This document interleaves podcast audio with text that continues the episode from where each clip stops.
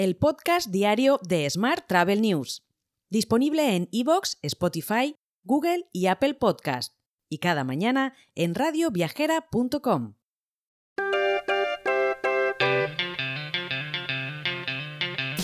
Saludos y bienvenido, bienvenida un día más al podcast de Smart Travel News.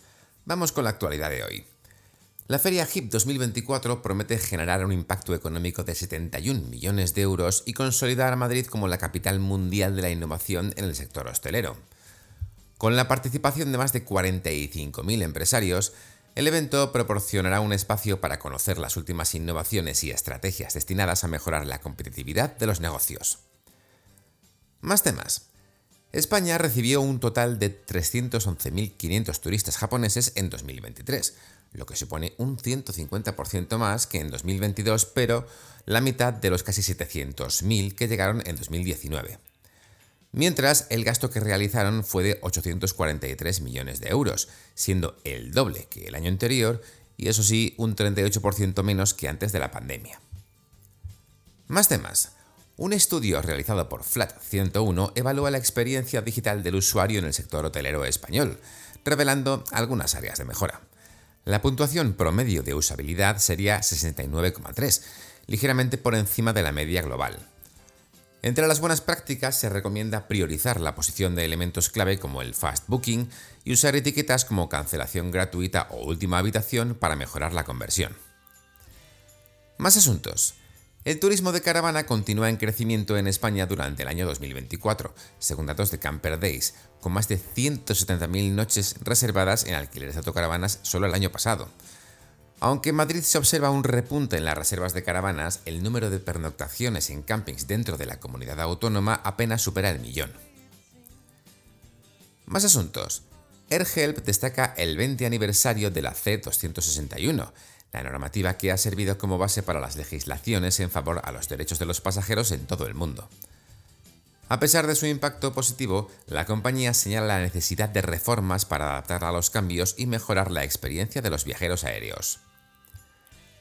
Y el Consejo Mundial de Viajes y Turismo, WTTC, hace un llamamiento a la Unión Europea para desbloquear todo el potencial del sector, que habría superado récords de empleo con más de 22 millones de personas y una contribución de 1,4 billones de euros.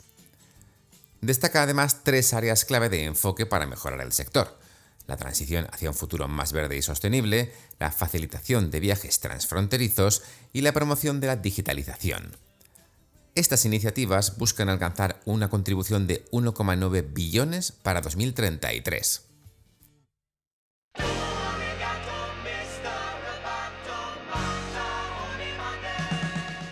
Hablamos ahora de innovación. Flex My Room, startup tecnológica que ha encontrado su oportunidad al conectar el mundo de los viajes y el de los seguros, ha experimentado un notable crecimiento.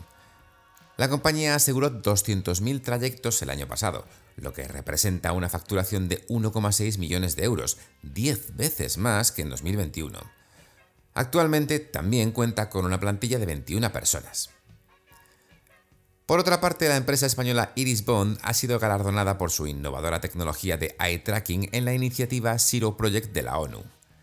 Seleccionada entre 523 candidaturas, Iris Bond destaca por su dispositivo IRU, el primer eye tracking multiplataforma del mundo capaz de funcionar en Windows y también en iPad OS, facilitando así la comunicación para personas con diversas, ah, con diversas afecciones.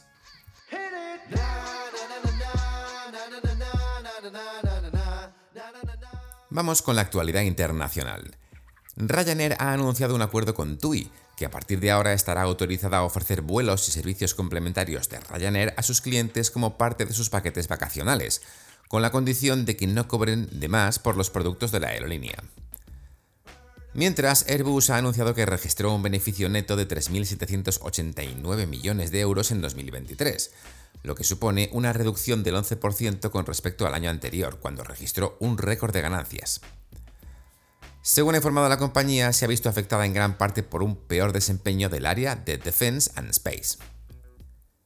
Mientras, TripAdvisor registró un beneficio neto de 9,3 millones de euros durante 2023, lo que supone la mitad de los 18,6 millones de euros que un año antes, según ha informado en un comunicado.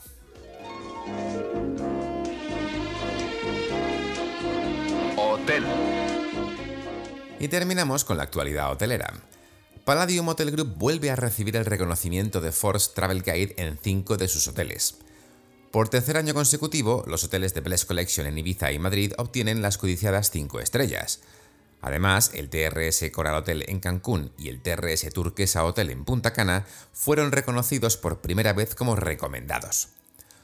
Por su parte, el TRS Yucatán Hotel en la Riviera Maya mantiene su posición entre los mejores hoteles recomendados desde 2019. Más asuntos. El precio de los hoteles, hostales, pensiones y servicios de alojamiento similares en España se encareció un 7,4% el, pasado mes de enero, perdón, en comparación con el mismo periodo de un año antes, según datos del IPC, mientras que los paquetes turísticos nacionales subieron un 20%. Por último, te cuento que el grupo inversor Esperia ha anunciado que asume la explotación del Hotel Fénix Andorra, un establecimiento de 4 estrellas y 120 habitaciones ubicado en el área comercial de Escaldes, Andorra, y propiedad de Daguisa, grupo hotelero de la familia andorrana Davan. Te dejo con esta noticia. El lunes, por supuesto, volveremos con más actualidad. Hasta entonces, te deseo un feliz viernes y un muy feliz fin de semana.